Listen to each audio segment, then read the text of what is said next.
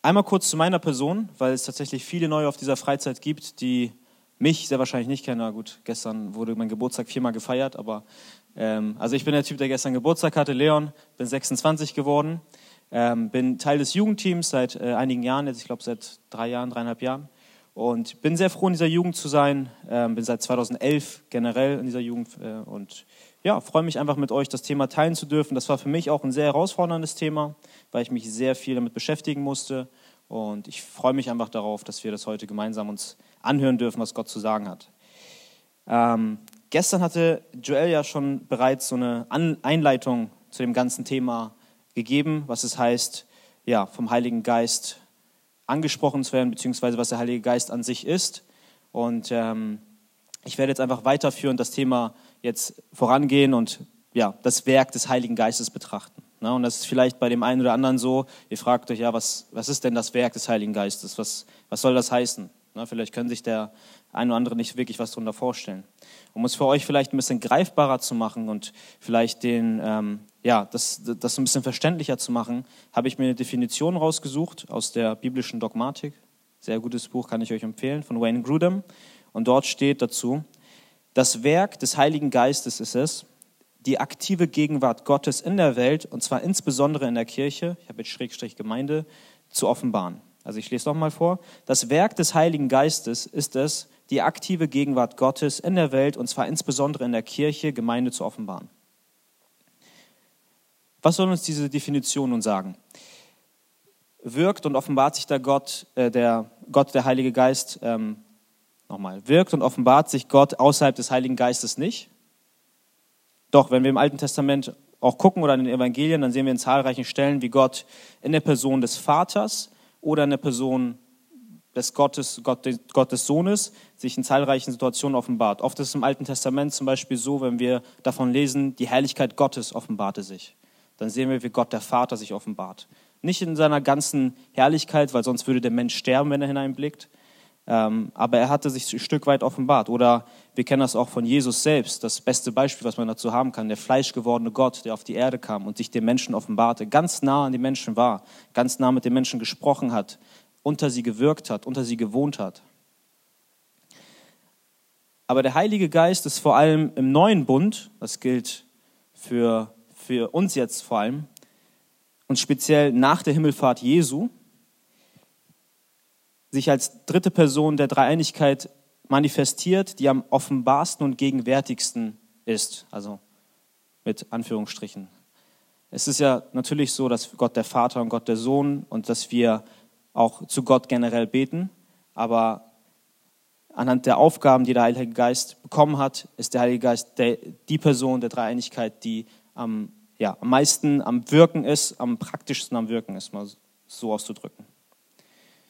Und oft ist es so, dass wir uns vielleicht den Heiligen Geist gar nicht so vorstellen können. Vielleicht haben wir Schwierigkeiten damit, zu, uns vorzustellen, gut, vielleicht ist es eine mystische Kraft oder so, aber wir haben vor Augen, wenn wir, wenn wir an Gott den Vater denken, dann ist das meistens so, dass wir eine bestimmte Person vielleicht im Kopf haben. Vielleicht ist das, äh, ich, ich vergleiche das immer gerne mit der griechischen Mythologie, dass wir so einen, dass wir so einen alten Mann uns vorstellen mit so einem weißen Bart und mit so einem Gewand und so weiter. Vielleicht haben einige so ein äh, Denken vom Gott dem Vater. Oder auch Jesus. Ne? Wenn wir die zahlreichen Serien sehen, die, oder die Passion Christi und so weiter, dann haben wir auch ein Jesusbild. Also, ne? Der Jesus, der mit den langen Haaren, mit dem perfekten Bart. Und, äh, und das ist so die Vorstellung, die wir haben. Aber wie ist das denn mit, mit dem Heiligen Geist? Wie stellen wir uns den vor? Ne? Können wir das überhaupt, uns den Heiligen Geist vorstellen? Geht das?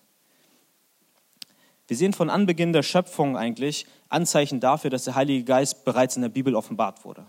Dort steht, der Geist Gottes schwebte über den Wassern. 1. Mose. Und der Geist Gottes kam nicht erst zu Pfingsten zu den Menschen, das ist nicht der Fall, sondern er war auch schon vorher gegenwärtig und war auch schon vorher am Wirken. So weiß sagte zum Beispiel Jesaja über Israel, denn ich werde Wasser auf das Durstige gießen und Ströme auf das Dürre. Ich werde meinen Geist auf deinen Samen ausgießen und meinen Segen auf deine Sprösslinge, also Nachkommen, sodass sie wachsen sollen wie Gras, wie die Weiden an den Wasserbächen.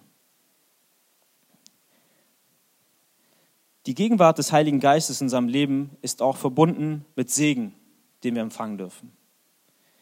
Das sehen wir hier in diesem Vers. Sobald der Geist ausgegossen wird, sprießt alles und das, und das Gras wächst. Es ist Segen da, es ist Wachstum da. Aber es, es heißt im Umkehrschluss auch, dass der Weggang des Heiligen Geistes in dem Leben eines Menschen, ich sage jetzt nicht der permanente Weggang, sondern der Weggang eines, äh, ja, des Heiligen Geistes in dem Leben eines Menschen, in diesem Moment halt auch das, das, ja, das Umgekehrte heißen kann. So schreibt zum Beispiel Jesaja einige Kapitel später, also wir waren jetzt in Kapitel 44, in Kapitel 63, Vers 10 schreibt er, sie waren, sie aber waren widerspenstig und betrübten seinen Heiligen Geist. Da wurde er ihnen zum Feind und kämpfte selbst gegen sie. Also wir sehen auch dort, dass wir dankbar sein sollten, mit dem Heiligen Geist erfüllt zu sein und dass wir auch danach leben sollten, dem Heiligen Geist auch Raum zu geben in unserem Herzen, damit er wohnen kann. Und wir sehen auch, mit was für einem Segen das verbunden ist, wenn der Heilige Geist in uns wirkt. Und ich habe meine Predigt versucht zu unterteilen in vier Punkte, ähm, ja, die das vielleicht am besten wiedergeben. Ähm, die Punkte sind unterschiedlich lang, also nicht wundern, wenn jetzt der erste Punkt ein bisschen länger geht. Die anderen drei Punkte sind nicht so lang. Also Punkt 1 und 3 sind ein bisschen länger, Punkt 2 und 4 sind ein bisschen kürzer. Also für alle, die mitschreiben, der erste Punkt lautet, der Heilige Geist befähigt. Der zweite Punkt lautet, der Heilige Geist reinigt. Der dritte Punkt lautet, der Heilige Geist offenbart. Und der vierte Punkt lautet, der Heilige Geist vereint. Befähigt, reinigt, offenbart, vereint. Und bevor wir in den ersten Punkt starten, würde ich noch einmal gerne mit uns gemeinsam beten. Ja, himmlischer Vater, ich danke dir dafür, dass wir an diesem Morgen zusammenkommen dürfen, dass wir ja an deinem wunderbaren Wort lesen dürfen und dass wir ja einfach wissen, dass wir einen treuen und souveränen Gott haben, der uns äh, sich selbst in seinem Wort offenbart, dass wir teilhaben dürfen an, an der Herrlichkeit, ähm, ja, an deiner Herrlichkeit, Gott, und ähm, dass wir in diesem Morgen einfach hier sitzen dürfen, um mehr über diese, über deinen Heiligen Geist zu erfahren, mehr über dein, deinen Geist zu erfahren, der in uns ist, der uns vereint, der uns als Gemeinde zusammenschweißt, der uns leitet, der uns so viele verschiedene gute Gaben bringt, Herr. Und ich bitte dich einfach darum, dass du offene Herzen schenkst auch heute, dass du Menschen ansprichst, dass du kein einziges Wort sprichst, was von mir kommt, sondern alles, was von dir kommt. Und dass du einfach eine, ja, eine gute Zeit untereinander schenkst. In deinem Namen. Amen. So, der erste Punkt, der Heilige Geist befähigt. Also der Heilige Geist befähigt uns, viele Dinge zu tun, die wir tun. Vor allem befähigt er uns zu leben. Das ist erstmal so Punkt. Der Heilige Geist ist derjenige, der uns nämlich das fleischliche Leben schenkt. Ne? So gibt es zum Beispiel in Psalm 104, Vers 30, steht dort, sendest du deinen Odem aus, so werden sie erschaffen. Also Gott, der Heilige Geist, ist derjenige, der uns erschafft, uns das Leben überhaupt schenkt und unsere Existenz schenkt. Und wieder bedeutet es umgekehrt, dass die Abwesenheit des Heiligen Geistes in der Bildung unseres fleischlichen Lebens auch den Zerfall für uns bedeuten würde. Das lesen wir nämlich in Hiob 34, Vers 14 und 15. Seinen Geist und Odem, wenn er seinen Geist und Odem wieder zurücknehme, so würde alles Fleisch miteinander vergehen und der Mensch zum Staub zurückkehren. Also auch hier sehen wir, wenn wir wirklich zu Gott gehören, dann wird der Heilige Geist in uns bleiben. Dazu kommen wir noch. Was aber noch viel wichtiger ist, ist nicht das fleischliche Leben, was wir haben, sondern es ist noch viel wichtiger, dass uns der Heilige Geist oder was für eine Rolle der Heilige Geist in unserer Wiedergeburt spielt. Und so können wir mal gemeinsam, das ist eine bisschen längere Stelle, sind sieben Verse, können wir gerne mal Johannes 3 aufschlagen, ab Vers 1 bis 7. Das Ganze mal gemeinsam anschauen. Johannes 3, Vers 1 bis 7.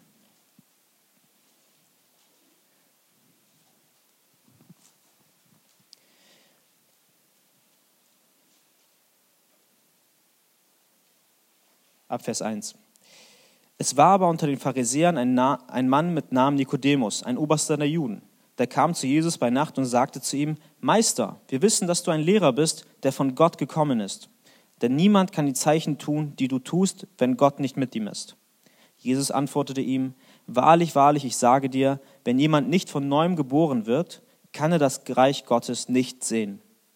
Nikodemus sagte zu ihm, Wie kann ein Mensch geboren werden, wenn er alt ist? Kann er zum zweiten Mal in den Leib seiner Mutter gehen und geboren werden? Jesus antwortete, Wahrlich, wahrlich, ich sage dir, wenn jemand nicht aus Wasser und aus Geist geboren wird, kann er nicht ins Reich Gottes kommen. Was vom Fleisch geboren ist, das ist Fleisch, was, und was vom Geist geboren ist, das ist Geist. Wundere dich nicht, dass ich dir gesagt habe, ihr müsst vom Neuem geboren werden.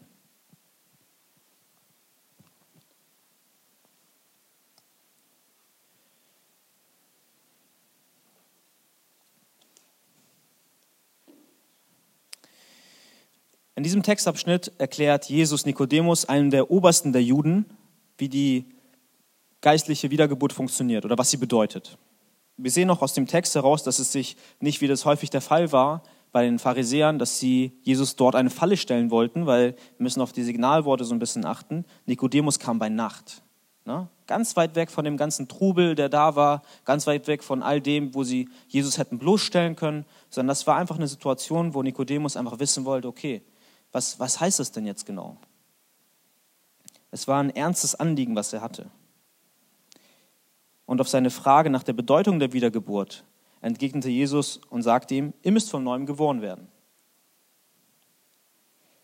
Genauso damals, wie es damals ein komischer Satz war, das so zu jemandem zu sagen, ist das, glaube ich, heute auch noch, wenn wir mal an unser Umfeld denken, auch ein komischer Satz. Wenn jemand dich fragt, ja und so weiter, wie ist es denn bei euch, wie kommt ihr in den Himmel, du sagst, ja, du musst wiedergeboren werden. Das ist auch erstmal komisch für die Leute. Ne? So, ja, ja, wieso? Ich wurde doch schon geboren. Ist, wieso muss ich nochmal? Und tatsächlich, wieso ist diese Wiedergeburt notwendig? Wieso ist das so wichtig? Kann ich nicht einfach so bleiben, wie ich bin und trotzdem glauben? Kann ich nicht einfach nicht wiedergeboren werden, aber trotzdem an Gott glauben? Geht das nicht? Die Bibel lehrt uns, dass das nicht möglich ist. Denn wenn wir in Johannes 6, Vers 63 gucken, da steht, der Geist ist es, der lebendig macht. Das Fleisch nützt gar nichts. Der Geist ist es, der, ist der das überhaupt möglich macht. Anders würde es gar nicht gehen, dass wir tatsächlich von ganzem Herzen und äh, einen rettenden Glauben haben. Erst durch den Geist werden wir wirklich lebendig. Das heißt, dass wir vorher nicht nur irgendwie krank waren, dass wir nicht nur irgendwie am Schwächeln waren oder schwach waren oder dass wir vorher nur am Stolpern waren oder nur ein bisschen gesündigt haben und Fehler gemacht haben, sondern dass wir geistlich vollkommen tot waren. Nichts anderes. Wir waren vollkommen geistlich tot. Nichts anderes. Und das heißt doch für uns, dass es nicht möglich ist, mit unserem alten Leben, ohne die Wiedergeburt erlebt zu haben, ein lebendiges Leben in Christus zu führen. Es ist, nicht, es ist faktisch nicht möglich. Es geht nicht. Und an dieser Stelle möchte ich auch jeden einzelnen von euch und auch mich selbst herausfordern, dass wir uns diese Frage mal stellen, auch wenn du diese Frage mit Ja beantwortest. Und ich glaube, dass viele diese Frage mit Ja beantworten, dass wir trotzdem in uns gehen und uns das nochmal bewusst machen. Hast du diese lebendig machende Wiedergeburt schon einmal erlebt? Hast du erlebt, wie der Geist Gottes neben diesem menschlichen Leben, was er dir geschenkt hat, dass du atmen darfst, dass du hier sein darfst, dass du einfach ein Leben führen darfst, neben diesem Ganzen dir auch ein neues Leben in Christus geschenkt hat? Hast du das wirklich erlebt?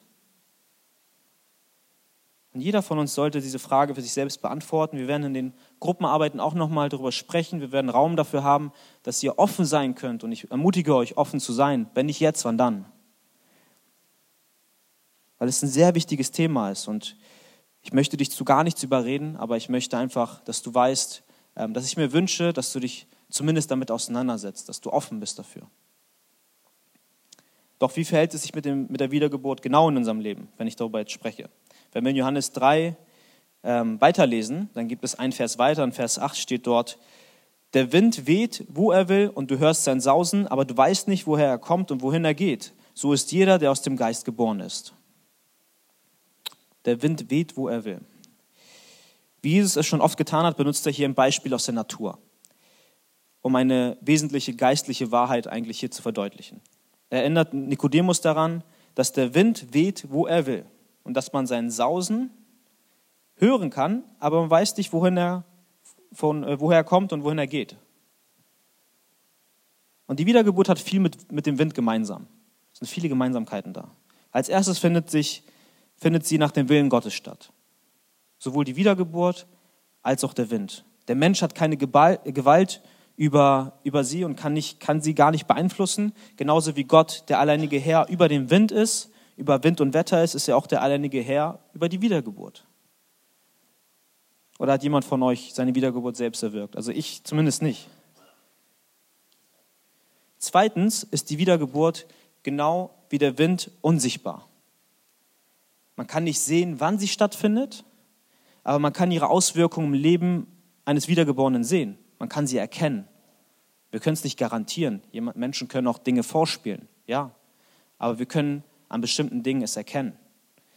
Wenn jemand wiedergeboren ist, dann verändert er sich.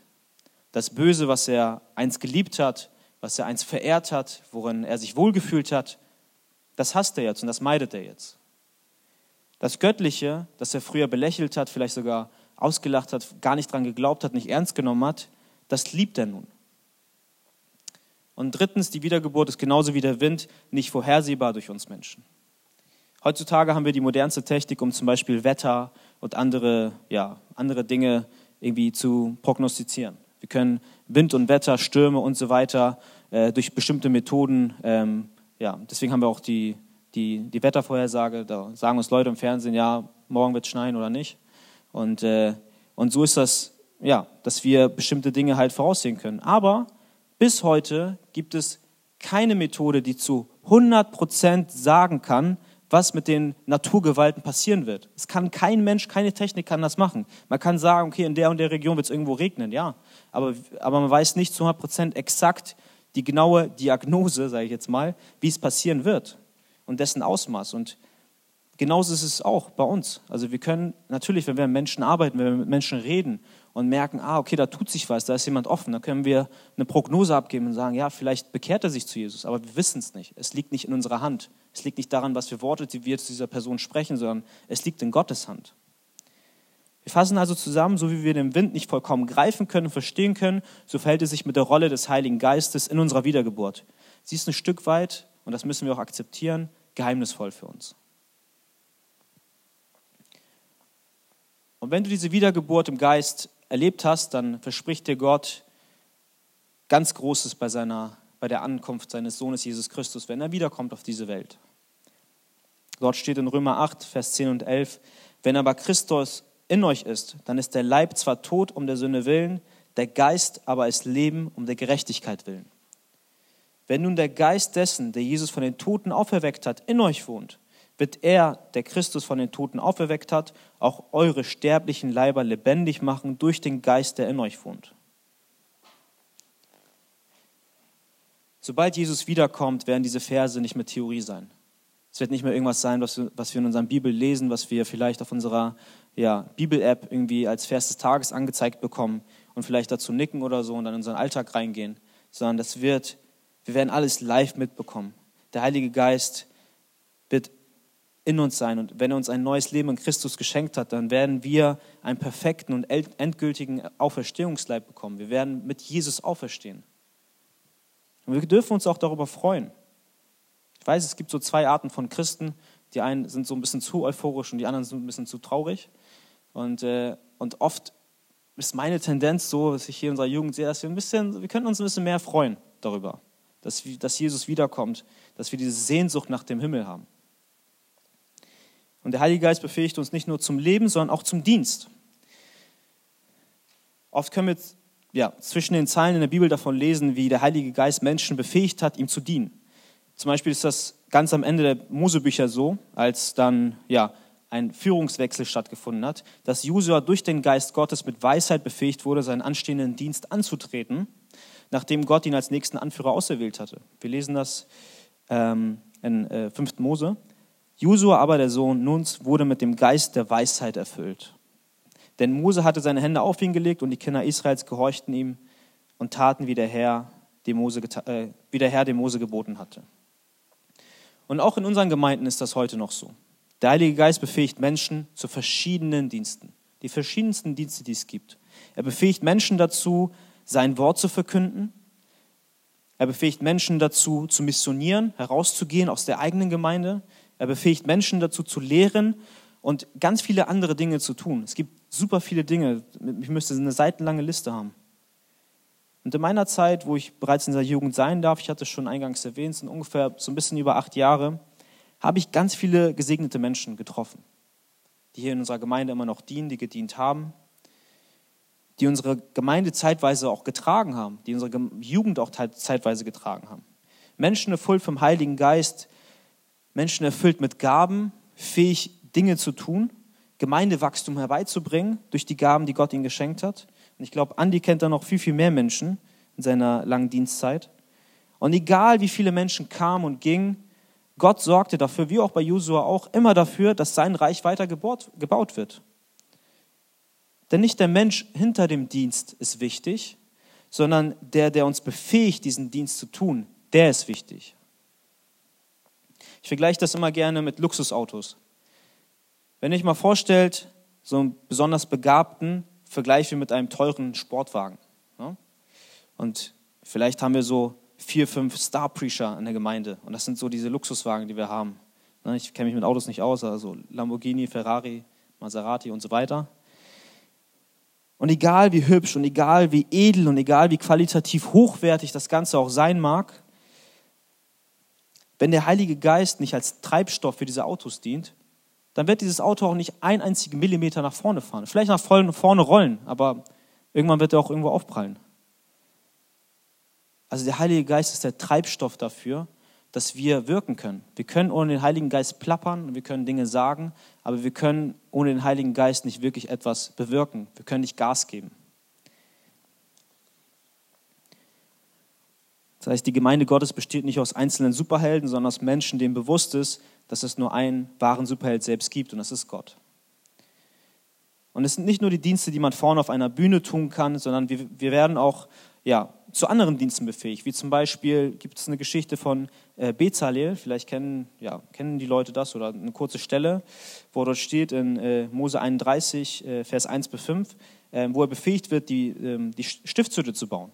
Ne? Dort steht, und der Herr redete mit Mose und sprach, siehe, ich habe Bezalel, den Sohn Uris, den Sohn Hurs, vom Stamm Juda mit Namen berufen und habe ihn mit dem Geist, mit Weisheit, Verstand, Erkenntnis und mit aller Geschicklichkeit erfüllt Arbeiten in Gold, Silber und Kupfer zu entwerfen, Edelsteine zu schneiden, einzusetzen und das Holz zu bearbeiten, um alle anstehenden Arbeiten durchzuführen. Also der Heilige Geist befähigt uns zu Diensten, die der Erbauung seines Reiches dienen. Das muss uns auch bewusst sein. Und ich werde jetzt nicht tiefer in diese Thematik einsteigen, was so die Gaben angeht. Das wird Daniel machen. Deswegen will ich ihm das Thema jetzt nicht irgendwie wegnehmen. Ähm, aber mach dir bewusst, dass du befähigt wurdest, durch den Heiligen Geist auch Großes zu tun für sein Werk, für sein Reich. Du kannst Großes tun, ja, durch Gott. Jeder nach seinem Maß, jeder nach seinen Möglichkeiten, jeder so, wie Gott es ihm gegeben hat. Und eben auch im Alten Testament wurde die Befähigung zum Dienst des Messias selbst durch den Heiligen Geist prophezeit. Das lesen wir Jesaja 11, Vers 2 und 3. Und auf ihm wird ruhen der Geist des Herrn, der Geist der Weisheit und des Verstandes, der Geist des Rates und der Kraft, der, der Geist der Erkenntnis und der Furcht des Herrn. Und er wird sein Wohlgefallen haben an der Furcht des Herrn.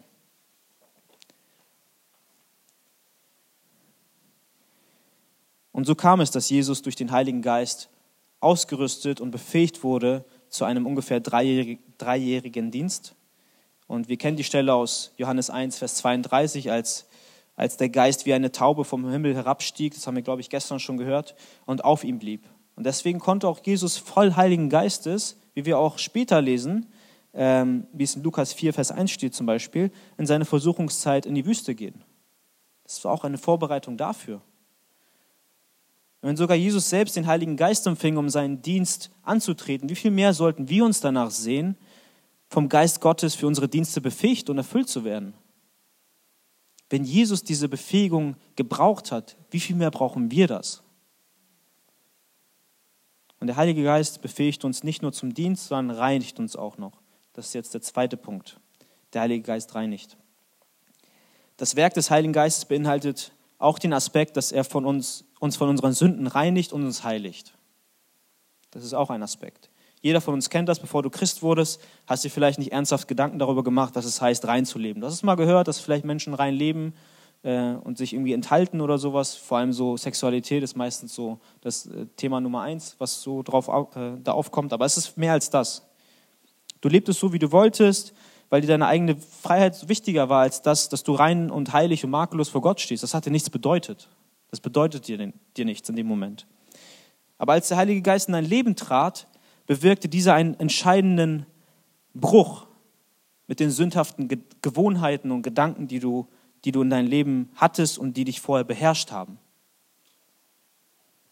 Und es entwickelte sich ein Wunsch in deinem Herzen, ja, vielleicht einen Cut mit den ganzen Dingen zu machen. Das höre ich ganz oft, wenn ich mit Leuten spreche. Das habe ich bestimmt auch zu Leuten auch schon gesagt. Ich möchte einen Cut mit der Sünde machen. Ein Cut mit dem, was uns von Gott trennt, was uns von der Gemeinschaft mit Gott trennt. Und solange wir auf dieser Erde leben, wird es leider weiterhin so sein, dass wir trotz dieses entscheidenden Eingriffes des Heiligen Geistes fallen werden. Wir müssen realistisch bleiben, wir werden fallen. Aber die Konsequenz ist nicht mehr die ewige Verdammung. Das ist das Positive, was wir an der ganzen Sache haben. Paulus schreibt davon in 1. Korinther 6, Vers 11, ihr seid abgewaschen, ihr seid geheiligt, ihr seid gerechtfertigt worden in dem Namen des Herrn Jesus und in dem Geist unseres Gottes. Zu sündigen wird uns immer noch betrüben und schmerzen. Es wird uns dazu bringen, dass wir denken, dass wir Gott vielleicht nicht mehr ganz nah sind. Es wird uns dazu bringen, dass wir vielleicht sogar teilweise denken, Gott hat uns verlassen. Aber dadurch, dass wir reingemacht wurden in dem Namen von Jesus und in dem Geist unseres Gottes, so wie es im Vers steht, wird uns unsere Sünde niemals mehr ewig von Gott trennen. Das wird nicht mehr der Fall sein. Wir sind reingewaschen. Es gibt kein Zurück mehr in die Finsternis, keine, ja, keine bleibende, kein bleibendes Zurück mehr in die Finsternis, sondern wir sind reingewaschen. Wir sind in dem Geist unseres Gottes. Das ist genau das, worüber auch Johannes der Täufer spricht, als er sagt, dass Jesus mit dem Heiligen Geist und mit Feuer taufen wird. Ich weiß, eine sehr kontroverse Stelle und ich möchte auch nicht zu sehr darauf eingehen, aber es gibt unterschiedliche Auslegungen dazu, was es heißt, beispielsweise mit Feuer getauft zu werden. Eine davon ist zum Beispiel, eine Taufe mit Feuer ist metaphorisch gemeint und es für, steht für Reinigung und Läuterung. Es gibt auch andere Auslegungen dazu. Ähm, und ich habe jetzt nur eine mal genommen. Und genauso wie wir durch, wie Gold durchs Feuer geläutet werden muss, gereinigt werden muss, damit, es letztendlich ja, ganz rein ist. Ähm, genauso ist es auch, wenn wir durch, durch das Feuer reingehen, dass wir reingemacht werden und dass wir fortan ein heiliges Leben für Gott führen. Manche Leute sagen heute, ein reinigendes oder ein heilendes Werk des Heiligen Geistes geschehe, wenn wir im Geist ruhen. Kennt ihr diesen Begriff? Im Geist zu ruhen? Das ist, also ich, das kennt ihr bestimmt, das ist eine Erfahrung, die man, äh, hatten wir gestern schon so ein bisschen, wenn man beispielsweise plötzlich zu Boden fällt, in einem halbbewussten Zustand versinkt und darin Minuten oder Stunden lang verharrt. Und obwohl der Ausdruck Ruhen im Geist so in der Bibel gar nicht steht, also zumindest habe ich das nicht gefunden, gibt es Fälle, in denen Menschen tatsächlich die Gegenwart Gottes erlebt haben. Ja, und tatsächlich zu Boden gefallen sind und tatsächlich in so einem tranceartigen Zustand waren. Das sehen wir zum Beispiel, wenn viele Leute eine besondere Prophetie empfangen haben oder Begegnungen mit Engeln hatten. Dann sehen wir das, ja. Und ohne jetzt genau auf diese Thematik einzugehen, kann man aber dennoch sagen, dass nicht eine besondere einzelne geistliche Erfahrung unsere Reinigung und Heiligung im Geist widerspiegelt. Das ist nicht das, was es widerspiegelt, sondern dass diese zu äh, erkennen sind an den fortwährenden Früchten des Geistes. Also ich wiederhole nochmal, nicht eine einzelne geistliche Erfahrung, die wir haben, eine besondere Erfahrung, die wir haben, definiert, ob wir rein oder heilig vor Gott sind, sondern die fortwährenden Früchte des Heiligen Geistes. Das sind die wahren Ergebnisse, das sind Zahlen, Daten, Fakten. Das ist das, was, was, was, was das Ergebnis des Ganzen ist. Wir werden von Niklas noch davon hören, aber ich wollte es nur mal schon mal erwähnt haben. Jedenfalls können wir festhalten, dass der Heilige Geist ja, Reinigung in uns bewirkt, ohne die wir immer noch gefangen wären in unseren sündhaften Gedanken, in unseren sündhaften Gewohnheiten, in unserer alten Natur. Nach den Aspekten, dass der Heilige Geist uns befähigt und reinigt, kommen wir nun zum dritten Punkt. Der Heilige Geist offenbart. Zum einen offenbart sich der Heilige Geist selbst und zum anderen offenbart er uns bestimmte Dinge nach seinem Willen. So sehen wir zum Beispiel in 2. Petrus 1, Vers 21, dass alle Schriften des Alten Testamentes nur deshalb entstanden sind, weil heilige Männer Gottes redeten, getrieben vom Heiligen Geist. Gottes Geist hat sich zahlreichen Autoren offenbart und sie inspiriert, diese Worte zu schreiben, die wir heute in der Bibel lesen. Es ist ein vom Heiligen Geist inspiriertes Buch, das dürfen wir auch nicht vergessen. Es ist nichts durch Zufall passiert, es ist nichts, hat nichts damit zu tun, dass es mit menschlicher Erkenntnis irgendwie zusammenhängt. Und ich hatte gestern auch schon Gespräche mit dem einen oder anderen geführt, wo wir darüber gesprochen haben, wie wunderbar es eigentlich ist, wie die Bibel entstanden ist, durch so viele verschiedene Autoren. Es gibt andere Glaubensrichtungen, da hat eine Person eine Offenbarung erhalten und, wenn, und mit der Aussage dieser Person steht und fällt die ganze Religion. Und bei uns in der Bibel, in dem Wort Gottes, haben wir so viele zahlreiche Autoren und Zeugen, die wunderbar zusammenpassen und wunderbar in sich äh, eine wunderbare Heilsgeschichte bilden, vom Heiligen Geist inspiriert. Das dürfen wir auch nicht vergessen, das ist nicht selbstverständlich. Und da dürft ihr auch mutig sein, wenn, wir, wenn ihr in Gespräche reingeht. Dieses Buch ist perfekt, es hat keine Fehler, es passt alles zusammen. Und auch wenn in manchen Stellen vielleicht Unterschiedlichkeiten da sind, dann ist das so, weil verschiedene Perspektiven dort angesprochen werden. Beschäftigt euch damit. Es ist wirklich, wir dürfen da wirklich mutig in die Sachen reingehen. Und ebenso offenbarte Gott auch durch Jesaja schon seinen Willen, dass das Volk zum Beispiel keine Bündnisse mit anderen Völkern schließen sollte. In diesem Falle war das jetzt, äh, den Vers, den ich jetzt vorlese, Jesaja 30, war das jetzt, wo die Israeliten äh, Hilfe von den Ägyptern wollten gegen die Assyrer. Da heißt es: Wehe den widerspenstigen Kindern, spricht der Herr, die ohne mich ratschlagen und ohne meinen Geist Bündnisse schließen, um eine Sünde auf die andere zu häufen. Die Israeliten wussten aus jahrelanger Erfahrung über die Treue Gottes. Sie wussten das. So viele wunderbare Sachen waren schon passiert. Er hat sie niemals im Stich gelassen. Er hat sie immer versorgt, immer durchgetragen. Und trotz dessen schlossen sie dann Bündnisse mit den Feinden aufgrund ihrer eigenen Weisheit. Das war ihre Grundlage. Und aufgrund ihres gesunden Menschenverstandes. Sagten, nein, wir brauchen, wir brauchen die Bündnisse. Es ist logisch. Wir müssen das machen. Und es ist grundsätzlich auch nicht schlecht, mit gesundem Menschenverstand zu denken. Das ist vielleicht bei uns auch mal, manchmal, ja, gibt es manche, ich zähle mich da auch mit rein, dass wir vielleicht ein bisschen versuchen, immer nach den Sternen zu greifen. Aber vielleicht kannst du erstmal versuchen, das Offensichtliche anzugehen. Und Jesaja prophezeit hier über Gott und sagt, ihr habt das Ganze ohne meinen Geist gemacht. Und deswegen haben sie gegen Gott gesündigt. Deswegen haben sie den Heiligen Geist ignoriert und gegen den Heiligen Geist gesündigt. Und das trifft auch häufig auf Christen in unserer heutigen Zeit zu. Wir benutzen unseren eigenen Verstand viel mehr, als uns vom offenbarten Heiligen Geist leiten zu lassen. Wir treffen Entscheidungen aufgrund von Emotionen, weil es sich vielleicht für uns gut oder auch nicht gut anfühlt. Wir bekommen vielleicht Angst und Panik, wenn Dinge nicht genauso laufen, wie wir uns das vorstellen. Und als Folge dessen schließen wir den Heiligen Geist als Ratgeber aus unserem Leben aus und haben eine ja, Panikreaktion vielleicht und reagieren danach. Und wir schließen auch Bündnisse mit Menschen, um es jetzt mal zu übertragen, mit Menschen, die vielleicht mit uns nicht eines Geistes sind. Mit Menschen, die immer noch vollkommen nach dem Fleisch handeln. Und wir lassen uns dadurch herunterziehen und fangen an, auch mehr und mehr in dieses Fleischliche reinzugeraten. Und Gott gibt uns durch Paulus in ganz klaren Worten wieder, was das für uns heißt. Und das steht in Römer 8, Vers 5 und Vers, Vers 5 bis 6 und Vers 14. Denn die Fleischlichen sind, denn die Fleischlichen sind, ähm, denn die fleischlich sind, sorry, streben nach dem, was dem Fleisch entspricht, die aber geistlich sind, streben nach dem, was dem Geist entspricht. Aber fleischlich gesinnt sein bedeutet Tod und geistlich gesinnt sein bedeutet Leben und Frieden. Denn alle, die sich vom Geist Gottes leiten lassen, die sind Kinder Gottes. Alle, die sich vom Geist Gottes leiten lassen, die sind die Kinder Gottes. Deswegen meine Frage an dich, lässt du dich vom offenbarten Geist Gottes leiten?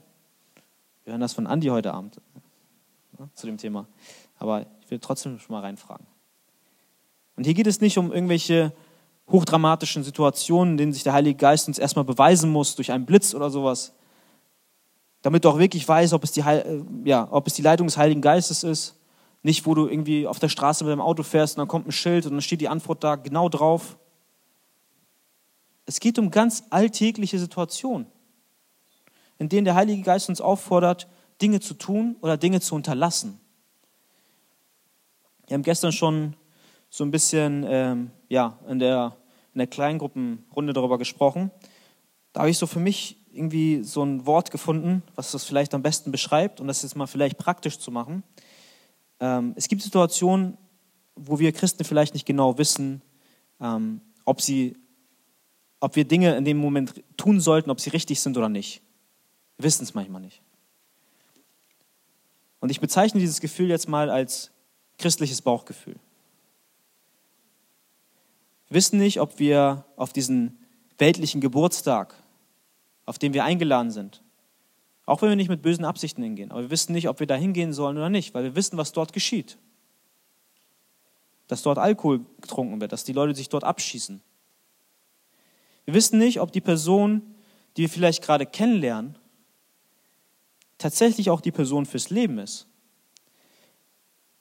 Wir wissen nicht, ob wir mit diesen bestimmten Freunden abhängen sollen, die uns vielleicht von Gott trennen, die unsere Zeit mit Gott weniger machen.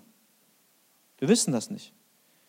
Aber ich würde jetzt, ja, jemand aus der Welt würde jetzt sagen, hör, hör auf dein Bauchgefühl. Ich sage das auch zu dir, hör auf dein Bauchgefühl, aber auf dein christliches Bauchgefühl. Wenn du ein ungutes Gefühl dabei hast und dich schon eine Frage stellst, ob das sein sollte oder nicht, natürlich prüfe es, bete darüber und so weiter, aber wenn es anhaltend ist, dann lass es am besten. Lass es einfach.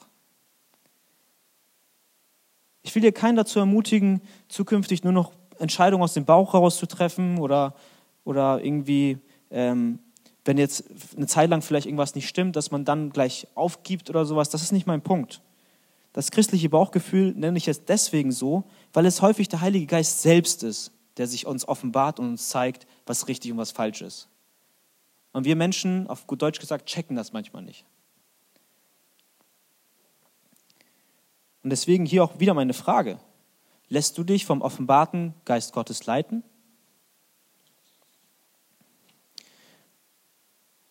Ebenso offenbart der Heilige Geist uns auch unseren Stand als Kinder Gottes in 1. Johannes 3, 24. Daran erkennen wir, dass er in uns bleibt, an dem, an dem Geist, den er uns gegeben hat.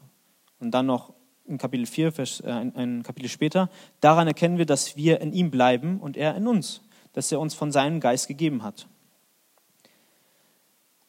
Der Heilige Geist gibt uns nicht nur Zeugnis, dass wir Kinder Gottes sind, sondern er bezeugt, dass Gott in uns bleibt und dass wir in ihm bleiben. Das ist auch eine biblische Wahrheit. Ein weiterer Aspekt des offenbarenden Wirkens des Heiligen Geistes ist, dass er das Volk Gottes, sein eigenes Volk, gewisse Dinge lehrt, sodass sie Dinge verstehen können. Und ähm, Jesus sprach zum Beispiel davon zu den Jüngern und sagte in Johannes 14, Vers 26, der Heilige Geist wird euch alles lehren und alles, euch an alles erinnern, was ich, was ich euch gesagt habe. Wird euch alles lehren und euch an alles erinnern.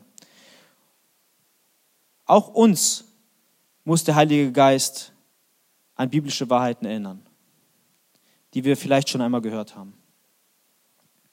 Er arbeitet konstant an unseren Herzen, führt uns auch in Situationen, in denen wir vielleicht manchmal fallen, aber er führt uns dann auch wieder zur Buße zurück.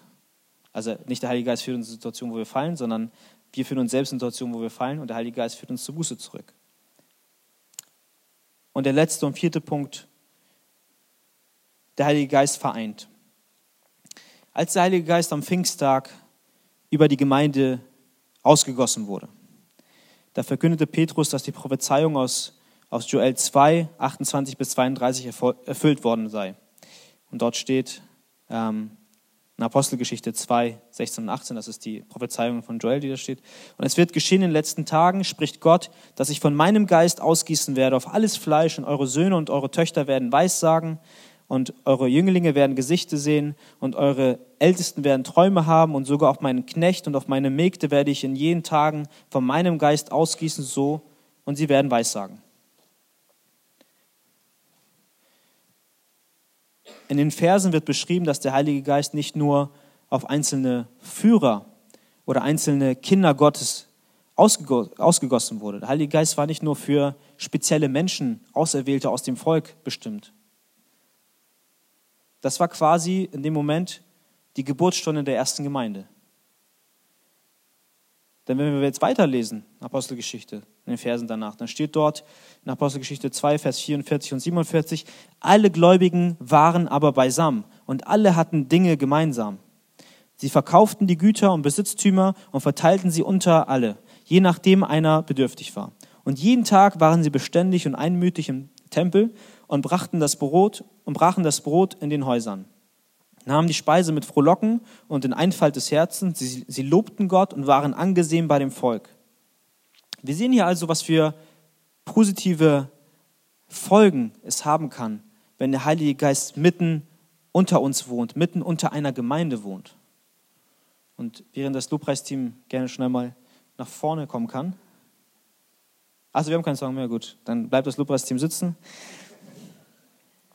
Komme ich zu meinem Schluss, das ist immer so mein Schluss. Äh, Satz. Das vierte Werk des Heiligen Geistes ist es, Gemeinschaft eines Geistes miteinander zu haben. Das ist auch das Thema, womit ich abschließen möchte. Und wir dürfen einfach so dankbar dafür sein, dass wir in unserer Gemeinde das erleben dürfen. Und ich möchte nicht ausschließen, dass wir uns als Jugend verbessern können. Wir können uns in vielen Dingen verbessern. Darum geht es nicht. Aber wenn wir uns mal, jeder von uns selbst, ne, es sind viele dabei, die erleben das vielleicht jetzt gerade, aber vielleicht die Leute, die jetzt schon ein paar Jahre vielleicht dabei sind, sich mal in die erste Zeit zurückerinnern, als sie in die Gemeinde gekommen sind, hat man oft von diesen Menschen gehört, ich wurde hier so herzlich aufgenommen. Die Menschen waren von Anfang an offen. Es fühlte sich alles so vertraut an. Das sind so die typischen Sätze, die man hört. Und die du auch in anderen Gemeinden hörst, wenn Menschen in Gemeinden reingehen, unter die Gemeinschaft von, von Gläubigen reingehen. Und Gottes Geist vereint Christen in der lokalen Gemeinde bei uns, aber auch in der weltweiten Gemeinde. Weil wir miteinander nicht diesen Geist dieser Welt haben oder so, sondern weil wir einen Geist haben, der mitten unter uns wohnt, mitten in unseren Herzen wohnt.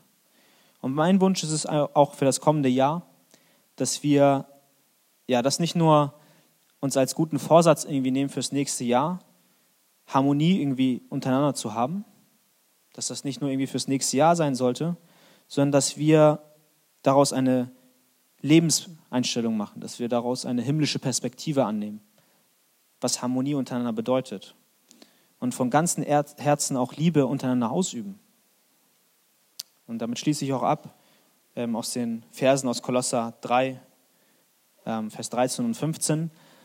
Kennen wir ganz bekannte Verse, vor allem bei Trauungen ertragt einander und vergibt euch gegenseitig. Wenn jemand eine Feindseligkeit gegen einen anderen hat, genauso, genauso wie Christus euch vergeben hat, so auch ihr. Über alles aber zieht die Liebe an, die das Band der Vollkommenheit ist, und der Friede Gottes regiere in euren Herzen, zu dem ihr auch berufen seid, in einem Leib und seid dankbar. Amen.